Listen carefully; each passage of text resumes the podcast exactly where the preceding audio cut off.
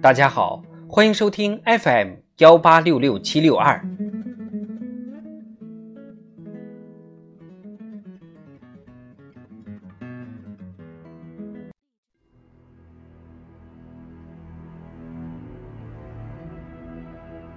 庆祝中国共产党建党一百周年特别节目《中国共产党一百年大事记》，一九六四年。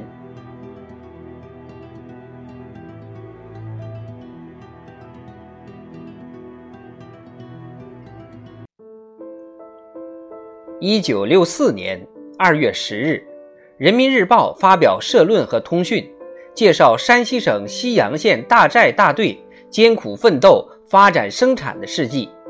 此后，农业学大寨运动在全国展开。五月十五日至六月十七日，中央工作会议召开，会议讨论了三线建设问题。一九六五年夏。三线建设进入实质性实施阶段。二十世纪八十年代起，国家对三线建设实施全面调整和改造。十月十六日，中国第一颗原子弹爆炸成功。中国政府发表声明，郑重宣布：中国在任何时候、任何情况下都不会首先使用核武器。十二月二十日至一年一月五日，全国政协四届一次会议举行。会议推举毛泽东为全国政协名誉主席，选举周恩来为主席。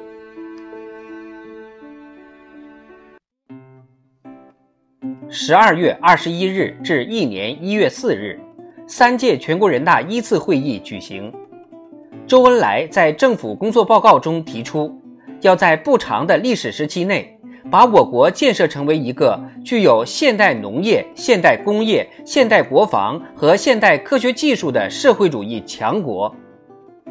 会议选举刘少奇为国家主席，朱德为全国人大常委会委员长，决定周恩来为国务院总理。